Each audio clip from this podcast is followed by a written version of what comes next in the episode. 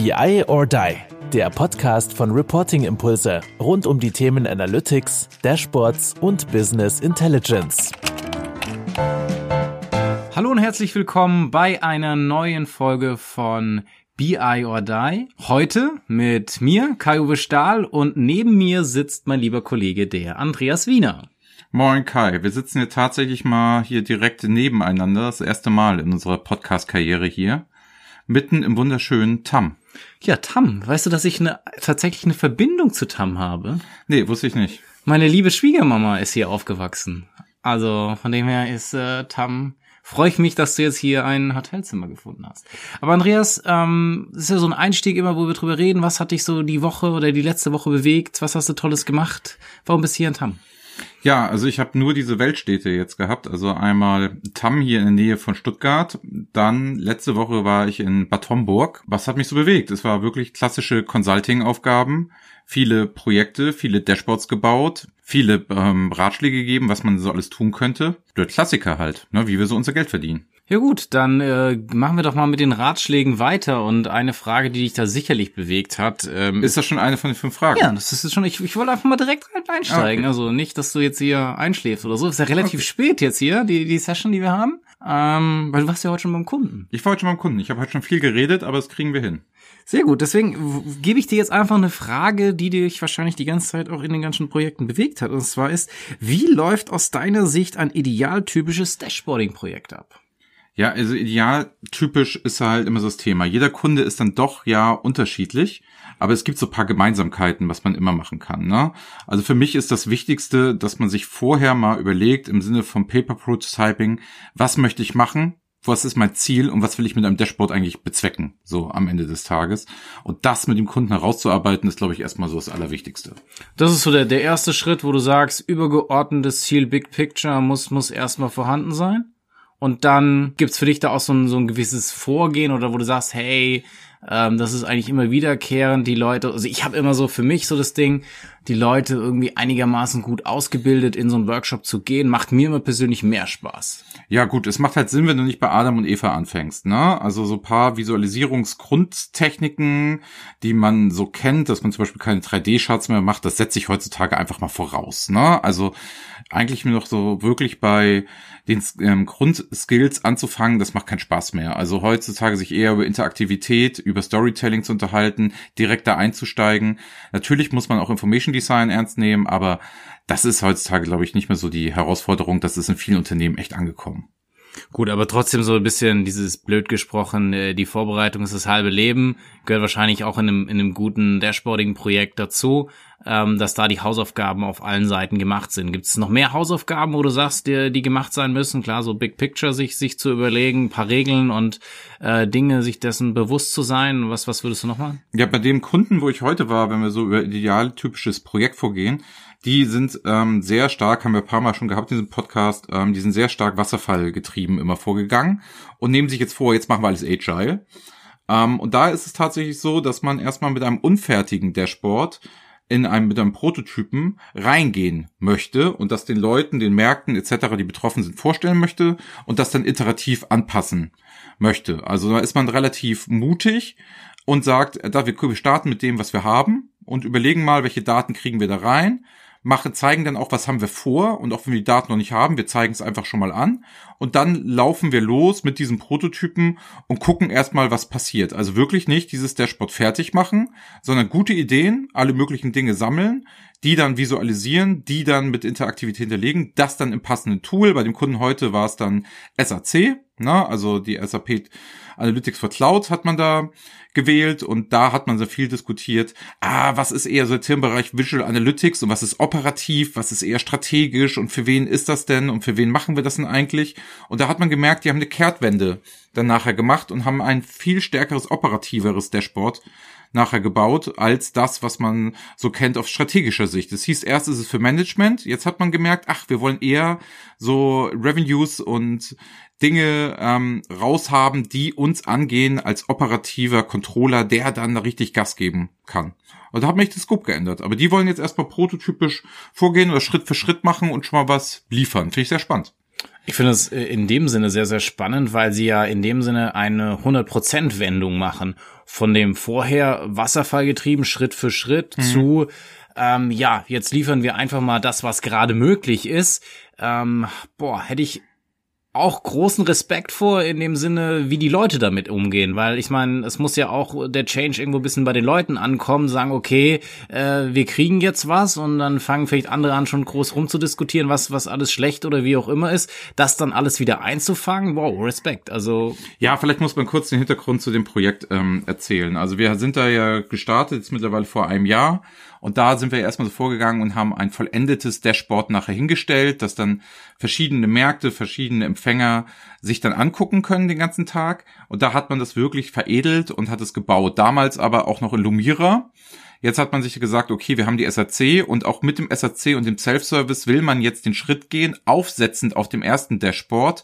Ey, das können wir für unsere Abteilung da auch machen und können das Best-of adaptieren. Da haben wir ja schon Konsens geschaffen. Also das ist jetzt nicht komplett auf der grünen Wiese, dass man sich überlegt, wie machen wir es, sondern, sag ich mal, das ganze äußere Form, alles, was spannend ist und alles, was so bisschen Interaktivität ist, ist schon vorgedacht. Also bedeutet, die setzen sich jetzt auch bisschen ins gemachte Nest und die laufen jetzt nicht völlig blindlings los, aber man wartet halt nicht auf die Daten. Und das finde ich schon ziemlich idealtypisch. Jetzt wird gebaut, jetzt wird was gemacht, jetzt wird was getan und man versucht es in einer großen Geschwindigkeit.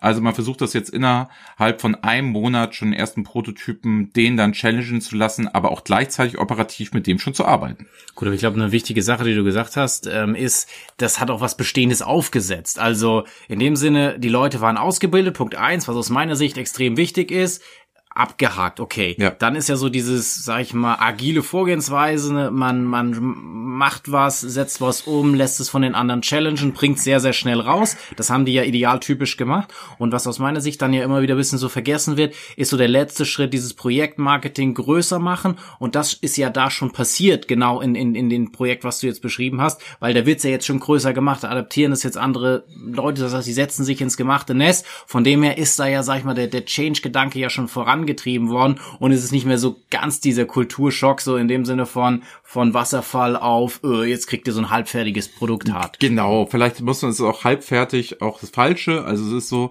man denkt schon alles vor, man macht es, man orientiert sich sehr stark an dem ersten vollendeten Dashboard, nimmt da die Best Practice Ansätze, setzt die dann ins Dashboard und sagt, damit laufen wir mal los. Also die Gefahr, dass es sich auf Akzeptanz trifft, die ist relativ gering am Ende des Tages. Es wurde halt schon einmal bewiesen, genau. so funktioniert es, das ist der Weg, der, der gangbar ist. Und ich denke, dass das äh, ja dann der Vertrauensvorschuss ist, auch für die, für die Leute, die dann da vielleicht ein bisschen, ein bisschen kritischer sind. Ähm, von dem her, ja, okay. Also was da spannend ist bei der Geschichte ist, das Dashboarding haben die eigentlich schon im Sack. Also nach dem Motto, das wissen wir, wie wir es machen, die Darstellung, wie es genau funktioniert, unser Drei-Ebenen-Konzept und so weiter und so fort. Das ist da schon etabliert. Was ja jetzt spannend ist, wie geht es weiter mit Visual Analytics?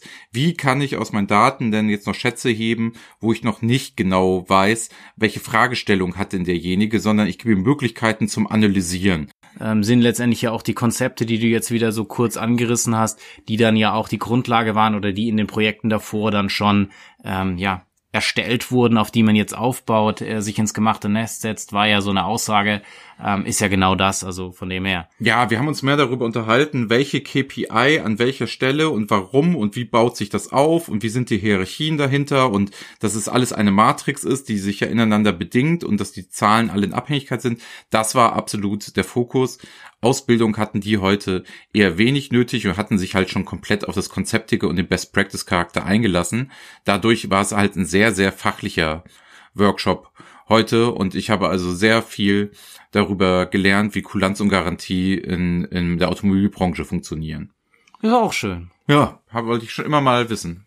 Ja, und wie funktioniert's? Nein, wollen wir jetzt, wollen wir jetzt nicht, wollen wir jetzt nicht wissen. Nein, äh, ist auch nicht meine, meine zweite Frage. Nein, okay, das passt. Ich denke, wie gesagt, die, die Ausbildung zu Beginn, dann am Ende aber auch zu wissen, wie man skaliert, wie macht man es groß und dazwischen eben sehr agil, schnell in die Prototypen gehen, ähm, es den Kollegen zeigen, adaptieren, anpassen und das in der Geschwindigkeit. Du hast jetzt ja. mal so ein Dashboard, ein Monat ist, glaube ich, da auch eine, äh, eine schöne Zeit, die man sich da mal so als Challenge geben kann und, ähm, und eben die vorgelagerten, nachgelagerten Schritte, wenn man das macht, äh, ist das für uns so ein idealtypischer äh, genau. Vorgehen. Ja. Ähm, was wir natürlich in dem Zusammenhang auch immer wieder hören, oder gerade wenn wir mit Fachbereichen oder Leuten, die jetzt mit Business Intelligence nicht ähm, tagtäglich umgehen, ähm, dass die Leute ein bisschen ein Thema haben, dass sie die Möglichkeiten von ähm, Business Intelligence nicht wirklich kennen. Wie würdest du es denen Business Intelligence oder BI erklären? Ist das schon Frage zwei? Das ist Frage zwei. Also, also Frage zwei, also wie würde ich Business Intelligence erklären? Genau, gerade, also ich, ich kenne das immer wieder so aus den aus den äh, Fachbereichsgesprächen, dass die zu sehr irgendwie auch in ihren Excel-Welten verhaftet sind und gar nicht so, was kann Business Intelligence, was ist Business Intelligence überhaupt, ähm, wie muss ich da vielleicht auch mit einem anderen Mindset an die neuen Dashboards rangehen, da einfach mal so ein bisschen zu erklären, was ist Business Intelligence, was sind die Möglichkeiten, was kann ich damit machen, was kann ich da mehr machen mit dem, was ich vorher vielleicht nicht konnte. Also ich vergleiche das immer ganz stark damit, dass ich den Leuten die Fachabteilung, die jetzt wirklich so ein bisschen Yubi-Charakter haben, dass sie eher in einem Würfel denken müssen. Ne?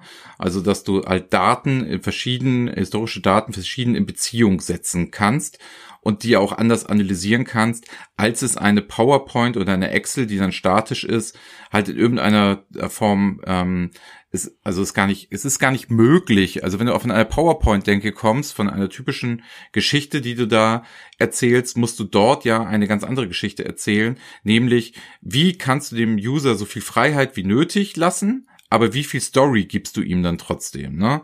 Und das versuche ich den Fachbereichen halt immer zu, zu erklären und wie viele Möglichkeiten sie mit Business Intelligence haben. Also der Ansatz zu sagen, meine alter Wochenbericht oder Monatsbericht, ne? Dass das nicht mehr up to date ist. Also nach dem Motto, hört mal zu, Leute, man muss täglich auf seine Daten zugreifen können, ob die jetzt aktualisiert werden oder nicht, aber es gibt nicht mehr klassisch, wie lief die Woche, sondern wie funktioniert das gerade und die angezeigte Intervall ist halt zufällig dann die Woche wenn die Daten so zur Verfügung sind. Aber das Idealbild muss sein, die Daten sind jeden Tag zur Verfügung um halt auch irgendetwas zu machen. Und die Leute sind immer sehr stark auf dieser Zeitscheibe. Und Zeitscheibe ist für mich einfach immer nur ein Filter. Und die Daten müssen dann geliefert werden. Am besten ja doch auf Tagesebene. Und da die Leute erstmal wegzukriegen, ja, wir haben nicht mehr dieses, wie ist eine Woche gelaufen, sondern eher, oder wie ist ein Monat gelaufen und diese zusammenstellen, was ist im Monat passiert, sondern eher ein Standard, dass immer wiederkehrende Dinge gesagt werden und dann die Besonderheiten daraus gefischt werden. Also deswegen wäre für mich halt eher so Business Intelligence ist, muss man sich als Fachabteilung halt immer so vorstellen, du gewinnst unheimlich viel Dynamik, unheimlich viele Insights, unheimlich viele Möglichkeiten, aber es ist halt noch immer in einem gewissen Korsett, das wir dann am Ende des Tages reporten. Und auch der Satz, das weit verbreiteste Business Intelligence Werkzeug ist Excel, den würde ich auch, das würde ich nicht mehr unterschreiben. Das würde ich einfach nicht mehr unterschreiben, weil ganz ehrlich, also dieses ganze Excel-Geraffel, das kann überhaupt nicht mehr mithalten mit dem, was Frontends heutzutage im BI-Bereich leisten können. Und daher würde ich auch da die harte Abgrenzung machen, das akademisch irgendwie anzugehen und dann irgendwie ne, ähm, Immen und sowas vorzulesen, was jetzt Business Intelligence ist, würde ich lassen. Ich würde versuchen, auf einfache Beispiele runterzubrechen und direkt den Mehrwert zeigen, weil das, was die Leute sehen, überzeugt sie und nicht das, was sie in der Theorie hören. Absolut richtig. Ich glaube, du hast ein paar Sachen ähm, schon angesprochen. Zum einen erstmal, was für mich auch äh, eine wichtige Sache wäre, ist zu sagen, einfach mal löschen komplett was man aus der Excel-PowerPoint-Welt gewohnt ist, von dem, wie die Berichte aussehen und was da die Inhalte sind, die man präsentiert. Ja, also Definition durch Abgrenzung. Das macht halt schon mal Sinn. Genau, das glaube ich auch. Also wenn man da erstmal komplett gelöscht hat und dann wirklich ähm, rangeht, was sind die Mehrwerte, was will ich da wirklich erreichen, so wie du es ja vorhin auch in dem, in dem gesagt hast, wir müssen erstmal beginnen, was wollen wir überhaupt mit den Dashboards erreichen, ist, glaube ich, extrem wichtig. Ähm, und wenn ich dann mit diesem neuen Mindset da rangehe, hätte ich dann vielleicht nochmal so ein bisschen gesagt, und du hast es ja ein Stück weit, du hast jetzt Frontend auch mal gesagt, da müssen wir vielleicht auch noch die andere Seite des Backend kurz ansprechen. Und, und da ist ja so ein bisschen diese, diese Würfelthematik, die du ganz am Anfang gesagt hast. Also, dass man da vielleicht jetzt nochmal, oder kannst du gerne ja auch nochmal ein bisschen ausführen, so einmal, okay, komplette Mindset und jetzt auf der einen Seite Backend, was ist Frontend und wie können wir das vielleicht nochmal kurz abgrenzen? Und dann, glaube ich, ähm, sollte man ungefähr die Möglichkeiten von Business Intelligence äh, umrissen haben. Ja, ich weiß immer gar nicht, ob man in der Fachabteilung immer erzählen muss, was jetzt Backend und Frontend ist. Ne? Also erstens ähm, hört sich jetzt immer hart, hart an, im Backend sind die Probleme und da sind ja auch die meiste Arbeit. Ne? Also das muss man ja nun mal eindeutig sehen. So, so ein Dashboarding-Projekt ist es ja am einfachsten, am Ende des Tages die Daten zu visualisieren die Storytelling zu machen. Am schwersten ist ja die ganzen Daten erstmal zusammenzukriegen und diese ganze Backend-Thematik. Deswegen weiß ich nicht, ob man nicht eher dazu übergehen sollte, Möglichkeiten aufzuzeigen im Frontend und dann doch zu sagen, die Backend-Thematik ist ein anderer Workshop. Also ähm, klassisch war ja auch diese Unterscheidung eine Zeit lang, wo man, na, die Begriffe sind ja immer so verschwimmend. Also früher hat man gesagt, so Data Warehousing und Business Intelligence und hat mit Business Intelligence immer nur das Frontend gemeint das, das verschwimmt heutzutage ja auch sehr, sehr stark. Also Business Intelligence als Begriff ist ja oft auch schon so Backend. Ähm, Business geprägt, Analytics. Ne? Ne? Business Analytics war auch nochmal so. Gartner hat mal irgendwann versucht, das alles irgendwie Business Analytics zu nennen. Das stand auf jeder zweiten Folie. Das hat sich auch irgendwie nie durchgesetzt. Data Warehousing hörst du jetzt auch nicht mehr. Jetzt reden schon Leute über Data Lakes und solche Sachen. Also bitte verschont mir doch die Fachabteilung, die da eher fachlich drauf gucken, eher damit, wie kommen die Daten da an, zeigt ihnen doch eher die Möglichkeiten, was du alles damit machen kannst und was sie dann auch brauchen und tun und stell es ihnen dann zur Verfügung. Welche Technologie dann im Hintergrund ist, ist mir doch völlig egal als Führungskraft. Also ein gutes Beispiel ist immer so, wenn ich mir einen Kaffee ziehe, interessiert mich ja auch nicht, wie die Kaffeemaschine funktioniert in Einzelheiten mit der Mechanik und wieso so etc. Ich musste einfach wissen, so bedienst du sie, so kriegst du einen Kaffee und so kannst du verschiedene Ausprägungen des Kaffees nachher genießen. Und das muss man den Leuten halt dann irgendwie beibringen, dass sie sich nicht verlieren in irgendwelchen Backend-Themen in so einem Dashboarding-Workshop. Dass man sie machen muss, klar, wichtig, andere Workshop, anderes Thema und das vielleicht auf ähm, nachgelagert, nachdem man mal so ein Dashboarding-Workshop gemacht hat, sich dann zu überlegen, welche Daten brauchen wir, wie kommen wir da ran, wie kriegen wir das eigentlich hin.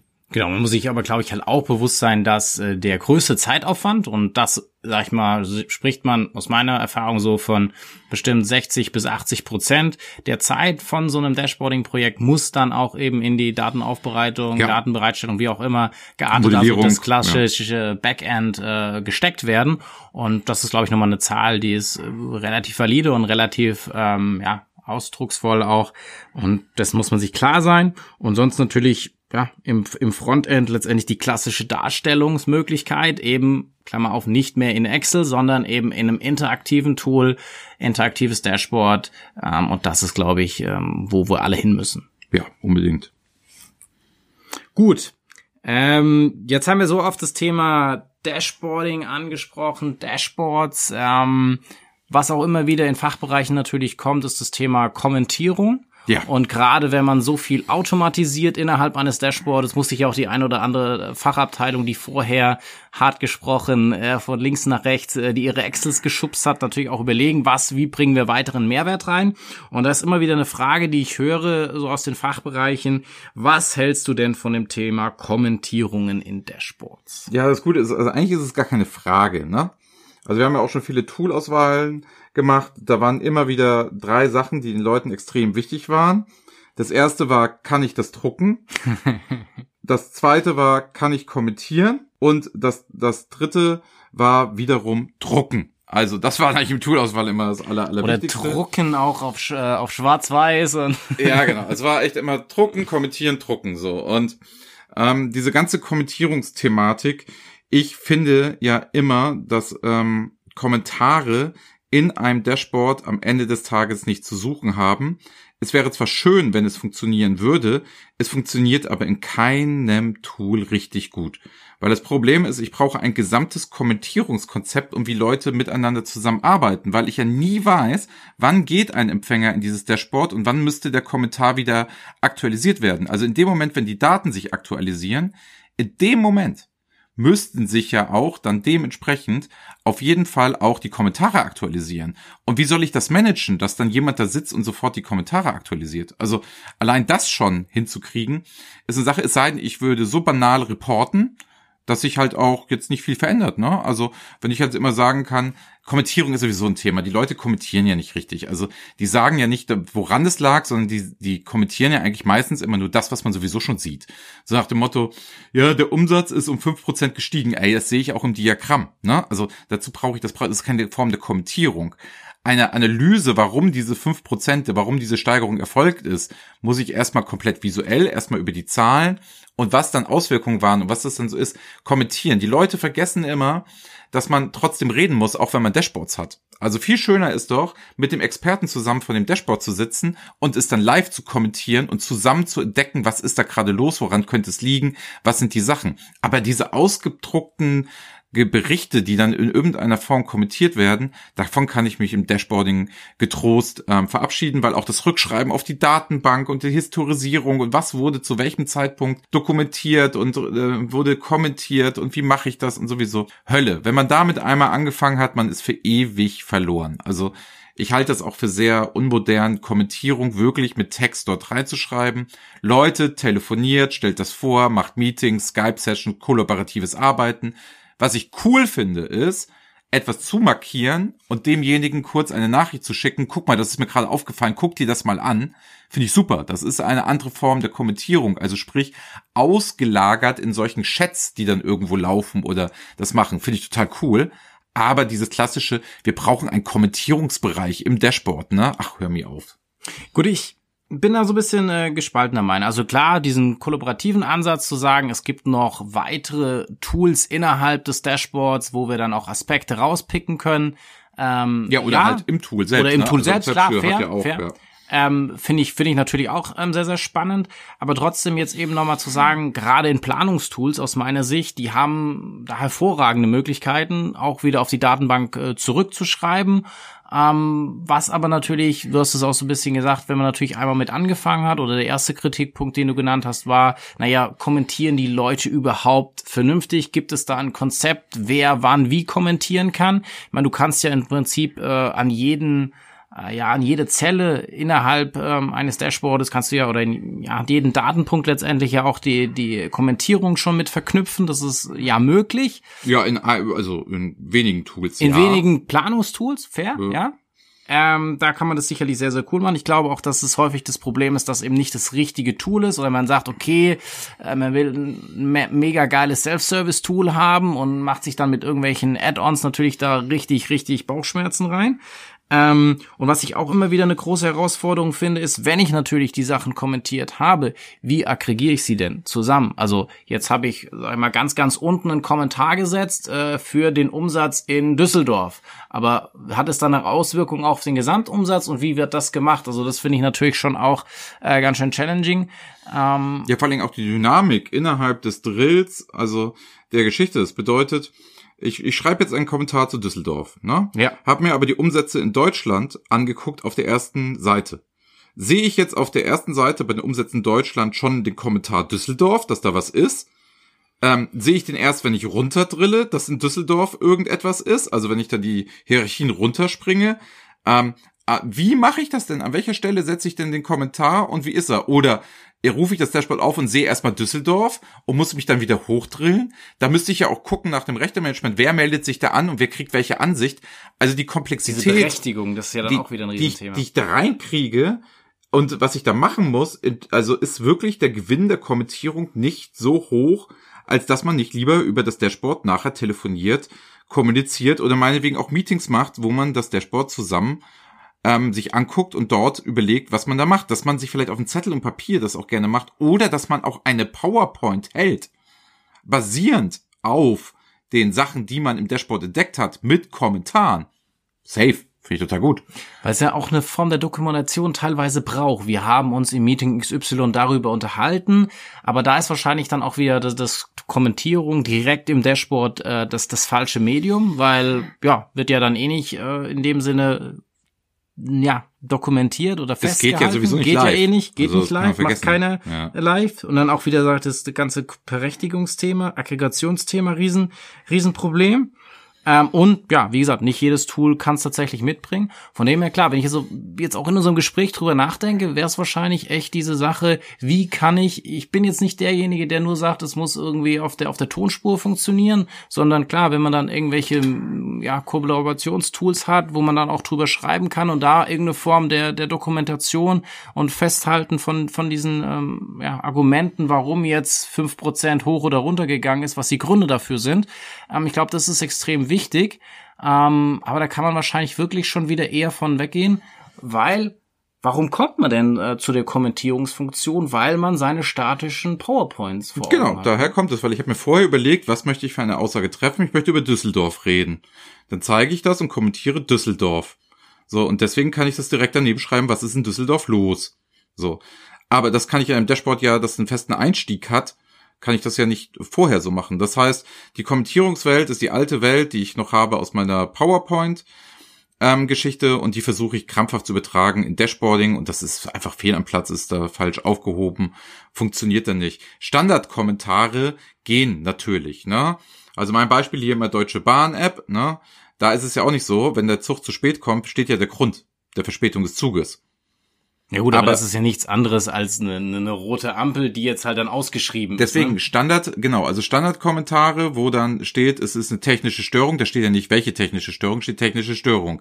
Personenschaden gibt es da, dass dann automatisiert in Schriftform ein Grund kommt. Fair, aber normalerweise meine Erfahrung ist, das ganze Business funktioniert ja nicht so, dass man es wirklich mit so einer einfachen fünf Gründen immer abgefackelt wäre, weil dann behandle ich ja den Text einfach wie eine Zahl von eins bis fünf und das sind die Fälle. Das ist was anderes, das kann ich ja tun aus irgendeinem Grund heraus. Das finde ich überhaupt nicht schlimm. Aber halt wirklich meinen, man könnte was dynamisch kommentieren zu einer Sache.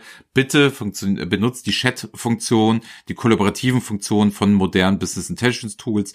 Die einen haben's, die anderen haben's nicht. Ich finde das ganz geil. Absolut, das ist cool. Ich habe es nur so überlegt äh, an den Case für uns, äh, minus fünf Prozent und dann direkt der Text, äh, Wiener hat zu wenig Umsatz gemacht genau. oder so. Aber gut, das ist ja natürlich äh, wenig, äh, wenig hilfreich. Aber es ist wenig hilfreich, weil das könnte ich im Drilldown, wenn ich dann meine Vertriebler oder meine Consultants ansehe, ja auch sehen, dass dann Wiener in Düsseldorf zu wenig Umsatz gemacht hat. Das wäre ja keine das ist, das verwechseln die Leute immer mit einer Kommentierung. Das kann ich aber auch über Zahlen abbilden. Eine Kommentierung wäre ja, Herr Wiener war krank und hat es deswegen nicht mehr gemacht. Das ja, wäre selbst das. Das könntest du, wenn du jetzt den Krankenstand wieder hättest, auch rausfinden, ne? Selbst wenn ich dann gucken könnte, ist Herr Wiener krank gewesen, dann könnte ich da auch noch, könnte ich da auch noch reindrehen. Also wenn ich selber nach Urforschung, Ur, ähm, Ursachenforschung machen kann, brauche ich die Kommunika die Kommentierung ja nicht. Also wenn ich das dann halt alles anbiete und nach Gründen suche, dann sagen mir das auch die Zahlen, nämlich Herr Wiener war von dann und dann krank. Also dann wie wenn das betriebsrattechnisch möglich wäre in Deutschland sowas richtig, abzubilden. Wir haben glaube ich ein falsches Thema gewählt, aber ja schlechtes Beispiel. Genau, aber es ist genau der Punkt, glaube ich, wenn man sagt, man man fasst es vielleicht irgendwie zusammen, dann ist man genau wieder in der PowerPoint oder in dem Kollaborationstool oder ich meine, es bieten viele Self-Service-Tools ja auch die Möglichkeit zu sagen, hey, Ausschnitte, die man dann ja auch wieder weiterhin interaktiv und live bedienen kann, äh, ziehe ich mir rein und schreibe da gewisse Sachen dazu. Ist wahrscheinlich dann eine ganz gute ja, die Version. Stories halt, genau. ne? Wie sie, wie sie, also bei Click kenne ich das ganz, ganz stark, bei Microsoft Power BI, bei Tableau auch, wo ich diese Stories ähm, dann bauen kann. Und warum da nicht mal Texte dazu schreiben und dann jederzeit wieder interaktiv auf das Dashboard zu springen, um das weiter zu analysieren?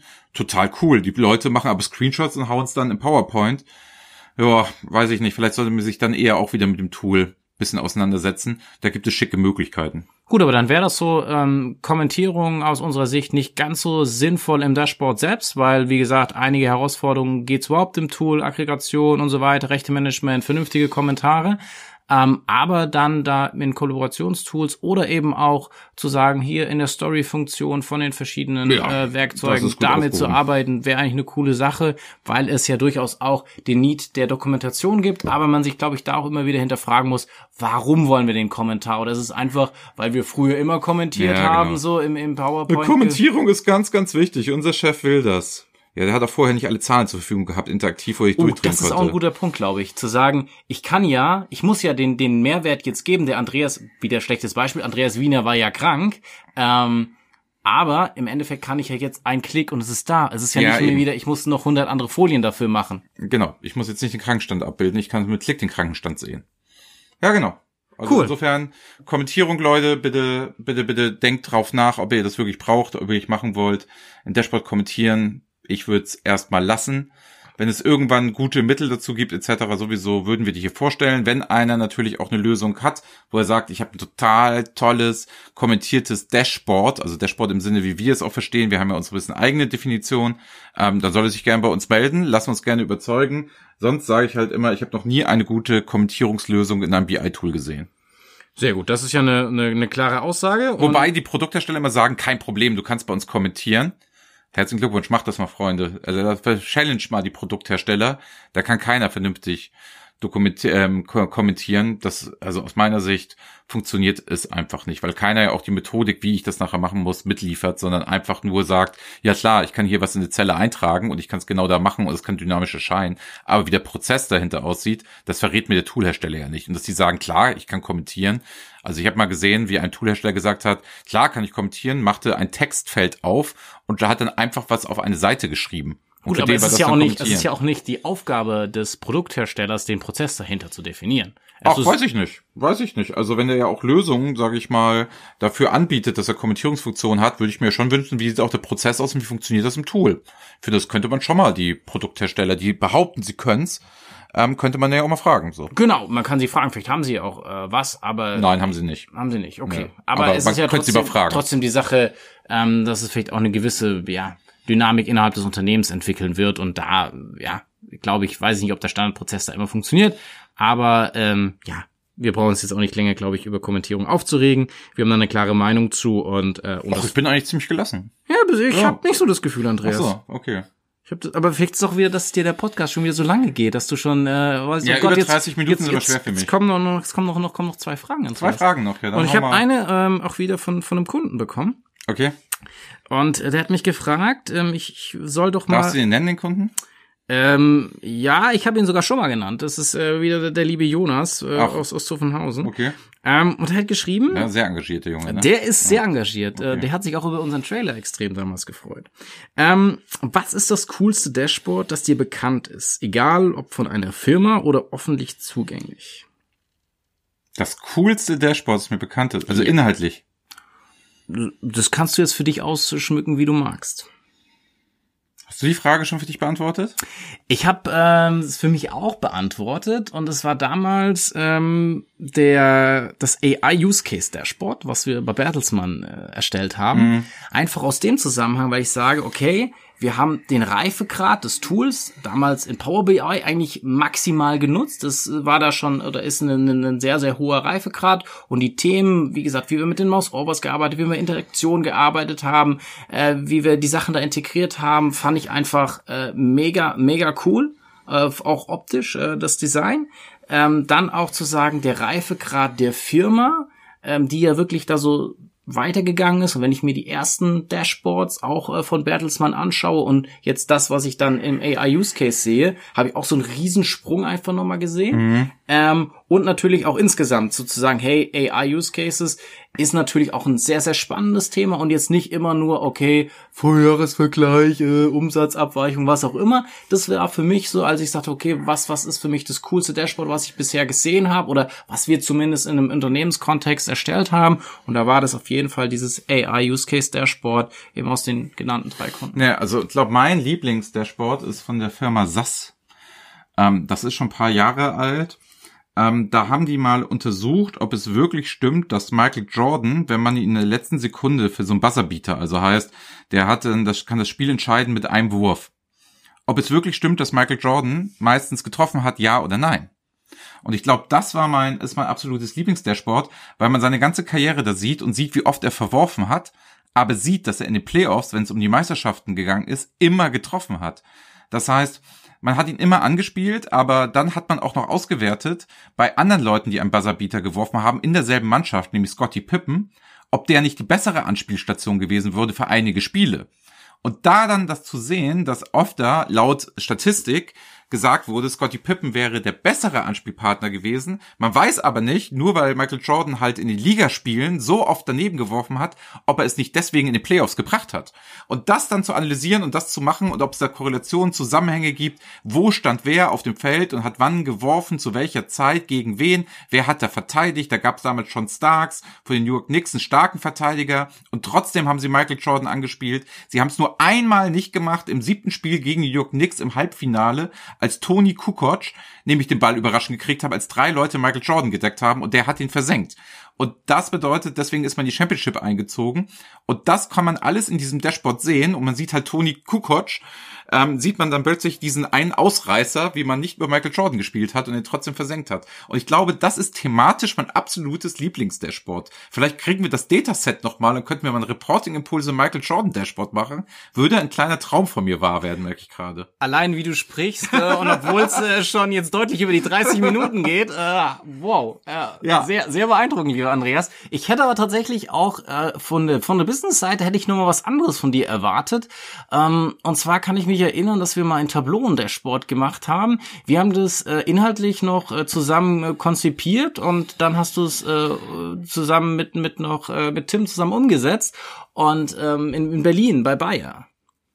Ach so, das, ach du, du, du meinst, wo wir die verschiedenen Märkte und verschiedene Produkte über verschiedene Länder ähm, gezeigt haben. Ja, aber das ist ja heutzutage jetzt verglichen mit Michael Jordan, das ist ja so ein bisschen Business as usual, ne? Ja, natürlich, also, aber du warst so extrem begeistert und also ich weiß noch, als du mir das dann gesagt, boah, Kai, das ist das geilste Dashboard, was ich äh, gesehen habe von äh, wie von vom Design her, wie es umgesetzt ist und es ist so intuitiv und es wurde direkt irgendwie dem Finanzvorstand gegeben, der hat das sofort gecheckt und hat gesagt, ja, ihr braucht mir da gar nichts groß erzählen, gib einfach her, ich klick mich da durch. Also da hast du auf jeden Fall jetzt vielleicht nicht ganz so die die Begeisterung wie ja. für das Michael Jordan Ding entwickelt, aber äh, wo ich sagte so, oh Andreas, äh, geil, dass du dich darüber so freuen kannst. Ja, wahrscheinlich. Also wir haben ja dieses Konzept und diese Art und Weise und wie das aufgebaut ist, jetzt nicht nur in Tableaus, haben wir auch im Power BI und SAC, ne?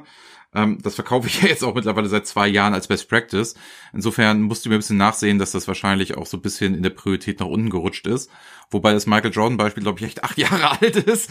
Aber ähm, ja, ist natürlich eine gute Vorgehensweise, ist eine schöne Geschichte. Witzig, wie du dich da dran erinnerst. Also ich muss doch mal sagen, die Umsetzung, die der Kunde dann nachher gemacht hat, die ist halt so sauber und sieht so gut aus und so optisch ansprechend. Und da sieht man halt, dass das Schöne am Einfachen liegt. Und das ist wirklich ein ganz, ganz tolles Dashboard-Projekt gewesen. Und das Dashboard selber, also herzlichen Glückwunsch, dass sie es so hingekriegt haben am Ende des Tages. Von der Idee, Konzipierung bis zur Umsetzung. Das war schon, war schon Kracher. Ja, stimmt schon. Trotzdem ist Michael Jordan Dashboard lieber. Okay, du kannst es hier mal raussuchen und im besten Fall können wir es hier unten drunter dann noch den Shownotes ich verlinken. Ich suche das aus. Vielleicht, also wie gesagt, also wir könnten mal überlegen, also wenn das hier ein oder andere hört, ob er vielleicht Lust hätte, mit mir das Michael Jordan Dashboard dann jetzt mal in einem neuen Tool nachzubauen. Und die Daten von der NBA sind, meine ich, auch alle immer verfügbar. Also wenn das jetzt hier irgendjemand hört und hat Lust dazu, einfach mal anschreiben, dann würden wir mal hier so ein Michael Jordan Dashboard machen. Warum nicht mal? Just for fun.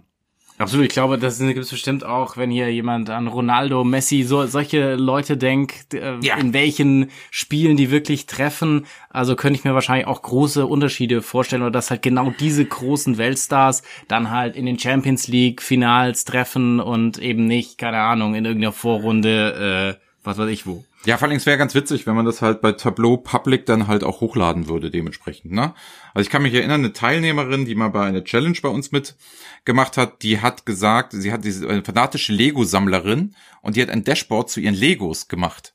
Okay. Also konntest du genau sehen, wie viele von den Lego-Figuren sind weiblich, wie viele sind Kinder, wie viele sind männlich, wie viele tragen ein rotes, ein grünes Kleid etc. sowieso. Und die hatte eine riesen Leidenschaft für Lego.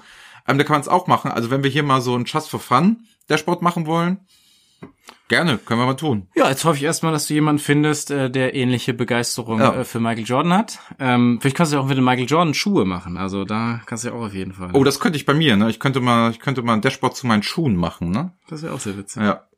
Nein, also letzte, äh, doch wieder auch persönliche Frage ist, ähm, welche Persönlichkeiten haben dich fachlich in Michael Jordan. Nein, Ach so. nein. Nein, nicht, nicht, nicht, ja, nicht, okay. nicht, nicht sportlich, ja, nicht, okay. äh, Michael Jordan, ja. ja. Äh, nein, welche Persönlichkeiten haben dich in unseren Themenfeldern am meisten beeinflusst? Also das ist der, der, der Reihe nach, also definitiv Gene Selasny, der alte McKinsey-Recke, der damals wie aus Zahlen Bildern geschrieben hat. Dann definitiv Rolf Fichert, ohne diese Diskussion wieder aufzumachen. Dann definitiv, ja klar, Stephen Few, du kennst ihn ja auch persönlich, der hat uns ja auch, sag ich mal, wir haben ja alle Bücher von ihm gelesen, das muss man auch mal so sagen, haben wir auch gemacht. Ähm, Edward Tufte als alter Harvard-Professor, ähm, der viel gemacht hat. Alberto Cairo haben wir viel immer so auf Twitter ähm, ver ähm, verfolgt. Andy Kirk und jetzt momentan muss ich auch sagen, Mickey Hugh, was die so alles an Content raus hat, etc. sowieso, wie die das macht, wie so Social Media Auftritte hat, das beeinflusst mich schon. Das gucke ich mir immer schon wieder regelmäßig an. Also das sind alles so Personen, die mir jetzt spontan einfallen, wenn es ums Thema Dashboarding oder Information Design, Visualisierung geht. Also es hat mich wirklich nachhaltig. Und natürlich der allergrößte, den es jemals gab und der die besten Vortragsstile hat, ist natürlich Hans Rosling. Also wie damals das Visual Analytics äh, gezeigt wurde, ist in diesem TED Talk ist das größte. Können wir in den Show Notes ja mal verlinken für die, die Leute, die es nicht kennen. Also Hans Rosling, das ist das aller, allergrößte. So, jetzt bin ich gespannt, wie noch einer einfällt, den ich jetzt nicht genannt habe. Ich wollte jetzt eigentlich gar nicht so eine, so eine, so eine große Liste von dir hören, sondern eher so deine, deine Top-Leute, wo du sagst, boah, die haben mich so richtig, richtig deeply äh, impressed. das waren die. Das waren alle? Das waren die. Das waren die alle auf ihre Art und Weise und Dinge. Also wirklich schon alle so in einem Atemzug, glaube ich, wirklich nennen. Also würde ich schon sagen, von denen haben wir viel, viel, viel, viel mitgenommen. Also was so das theoretische, fachliche angeht, wo wir uns auch wissenschaftlich berufen. Ach ja, und mit dem ich natürlich das Buch damals geschrieben habe, mit Professor Jörn Kohlhammer. Also der gerade von der wissenschaftlichen Seite kam, da muss ich schon sagen, also der hat ja schon so mal für das ganze Themenbereich Visual Analytics uns dann damals doch vor acht Jahren, zehn Jahren den Kopf geöffnet, dass es sowas überhaupt gibt, wo wir noch mit Balkendiagrammen rumgelaufen sind und wie man die designt, dass man auf, auf einmal mit interaktiven Grafiken und mit äh, Treemap, Sunburst und so weiter alles um die Ecke kommen kann. Das war schon ähm, Jörn Kohlhammer. Und dann könntest du, glaube ich, um den Kreis noch größer zu machen, könntest du dann natürlich sagen, jeder unserer Kunden, oh, weil ja. äh, die dich natürlich ja dann auch mhm. maßgeblich äh, im täglichen Doing, in der Praxis äh, beeinflussen. Ne? Ja, dann aber natürlich auch, wenn du schon so weit ausholst, dann auch noch Barbara Minto mit ihrem Pyramidenprinzip, wo wir früher alle unsere Präsentationen und Angebote und etc. nach den Strukturprinzipien das müssen wir ziemlich haben. viele Leute in den Show Notes verlinken, weil du jetzt so viele an, äh, nennst. Oder wir können auch die ganzen Bücher empfehlen. Ja, aber das ist das Literaturverzeichnis aus unseren Büchern. Ich glaube, das ist relativ schnell gemacht. Das Stimmt. könnte man, könnte man tun. Nee, aber da, das sind natürlich äh, die Persönlichkeit. Ich glaube, einen würde ich da auch echt nochmal rausbringen, den Hans Rosling, den du genannt hast. Ich glaube immer wieder, wenn ich den in irgendwelchen Vorträgen gezeigt habe, das hat immer zu tiefe Beeindruck oder waren die Leute immer sehr beeindruckt einfach von dem Vortragsstil, wie er das gemacht hat. Wird natürlich jetzt auch fast in jedem anderen Tool kopierbar oder ist kopierbar. Viele ja, es Leute ist so sagen gut ja gewesen, dass das je, äh, in jedem Tool mittlerweile möglich ist. So muss man ja, genau, sagen. genau, richtig. Dass äh, viele auch Produkthersteller sagen, hey, wir haben jetzt mal hier die Daten von von Hans Rosling da reingeschmissen und gucken, was da alles möglich ist. Der musste damals sein eigenes Tool dafür programmieren. Ja. Ähm, also von dem her, das ist schon äh, wirklich ähm, sehr beeindruckend. Und ähm, ich glaube auch, ähm, ja, du hast äh, Rolf und, und Stephen Few genannt. Habe ich halt auch persönlich ja dann kennengelernt oder du ja auch. Ähm, das natürlich dann schon auch nochmal prägendere Persönlichkeiten, auch äh, sicherlich sehr, sehr zu Beginn äh, von meiner äh, äh, Professional äh, Career oder wie man da auch immer sagt, der Berufseinstieg. Ähm, damit Rolf ist es ähm, sicherlich die, die Person und klar die anderen, die man dann halt über Bücher, Vorträge jetzt nicht persönlich, aber halt darüber gehört hat, ähm, sicherlich äh, entscheidende Worte, die, die, ja, die sie uns einfach geprägt haben. Ein paar Leute von der Liste sind ja auch tot, die kann man ja auch nicht mehr treffen. Also in, insofern muss man halt ja auch mal gucken, wen man da überhaupt noch von treffen kann. Also das stimmt. Ist, also es ist ja keiner jetzt, wenn man ehrlich ist, dabei, der jetzt unter den jungen Wilden irgendwie wäre, den ich jetzt nennen würde. Also da sehe ich ja halt, wenn man jetzt Personen, die da ein prägen, bei mir vielmehr so, wenn ich irgendwie auf Konferenzen oder so bin, ist es bisschen ab vom Visualisierungsthema. Das sind echt so Data Scientisten, Leute, die so Labs haben, die echt stark agile Arbeit haben, die weltweit unterwegs sind, Vorträge halten und so. Die finde ich schon wirklich, wo ich sagen muss, die finde ich schon tief ähm, beeindruckend, was die so können, was die so machen. Aber mich interessiert jetzt immer mehr das bisschen so off-topic von Visualisierung, um mich da weiterzubilden. Alles, was Richtung künstliche Intelligenz geht, alles, was auch so unter Prozessen geht oder alles, was so unter Change und Culture geht. Das finde ich persönlich momentan viel prägender als diese harten Standards. Da müsste es dann wirklich mal zu so einer Revolution dann auch kommen, dass man sagt, oh, das muss machen, aber jetzt soll erstmal jedes ähm, Unternehmen erstmal ein Dashboard haben, bevor wir mit der nächsten Revolution um die Ecke kommen. Right, mehr Technologie oder mehr Mensch dann einfach noch. Genau. Ähm, also wir sprachen doch heute hier beim Essen, bevor wir den Podcast aufgezeichnet haben, auch über die VA-Brille. Ne? Wer macht denn da was in dieser Richtung für den Visualisierern? Und sowieso fiel uns Lars Schubert ein, dass wir irgendwie mal gesehen haben, wissen es aber auch nicht so richtig. Ähm, das ist ein Thema, das uns jetzt nicht beschäftigt, aber wo wir jetzt immer mal wieder drüber reden. Aber da habe ich noch niemanden gesehen, der da wirklich so federführend jetzt vor, vorangeht und sagt, wir machen jetzt ähm, VAR-Reporting, wir machen da jetzt verschiedene Dinge so. Also diese Brille sehe ich halt auch relativ selten und wenn nur für spaßige Anwendungen, ne? Also das wäre sowas, wenn da einer mal, sag ich mal, so einen richtigen Wurf macht. Ich wurde jetzt schon angesprochen, ob ich das nicht machen möchte. Habe ich gesagt, nee, unser Thema ist es jetzt momentan nicht. Mal gucken. Aber dass da jemand aus der, von der wissenschaftlichen Seite kommt oder jemand, der eher ein bisschen Buchautor ist, ich möchte eher noch ein bisschen beim Kunden bleiben. Das wäre sehr gut. Wäre, ja, das gefällt dir auch. Finde ich auch besser. Das, ja, das, ähm, das wäre mir jetzt momentan wichtiger. Aber da glaube ich, da ist wirklich was zu tun. Da müsste man mal gucken, ob man da nicht was reißen kann. Und da Gut, Andreas. Niemanden. Gut, ja. gut. Äh, ich, ich bremse dich heute mal aus. Ähm, ich wollte ich, schon vor 15 Minuten aufhören. Ja, deswegen. Aber jetzt bist du plötzlich wieder so ja. wild geworden und da einfach so viele Sachen noch gesagt. Also ja. ich habe dir fünf Fragen gestellt, Andreas, oder oder noch mehr wahrscheinlich. Das hat mir wieder sehr viel Spaß gemacht, auch dass wir das persönlich äh, nebeneinander sitzend gemacht haben. Ähm, Wenn es euch gefallen hat, ähm, ja, bewertet uns, äh, gibt uns eine gute Bewertung, ähm, empfiehlt es an andere Kollegen, schaut äh, in der nächsten Woche wieder rein und die allerletzten Worte gebe ich meinem lieben Kollegen Andreas. Ja, wir sind ja wie gesagt im wunderschönen Tam. Wir werden jetzt gleich noch zusammen ein Bier trinken, beziehungsweise ich werde ein Bier trinken, du eine Apfelsaftschorle, werden den Abend ausklingen lassen und sonst, was Kai gerade vergessen hat. Wir sind auch bei Instagram, Twitter etc. aktiv. Folgt uns, schreibt uns an, sagt einfach nur, was wir für euch tun können und vergesst bitte nicht, ob wir nicht dieses Michael Jordan Dashboard zusammen machen muss. Da bin ich jetzt irgendwie heiß drauf. In dem Sinne, tschüss von mir. Das war BI or Die, der Podcast von Reporting Impulse. Danke, dass ihr auch diesmal wieder mit dabei wart. Wenn es euch gefallen hat, dann hinterlasst uns doch eine gute Bewertung. Und abonniert den Podcast, um keine weitere Folge zu verpassen. Bis zum nächsten Mal.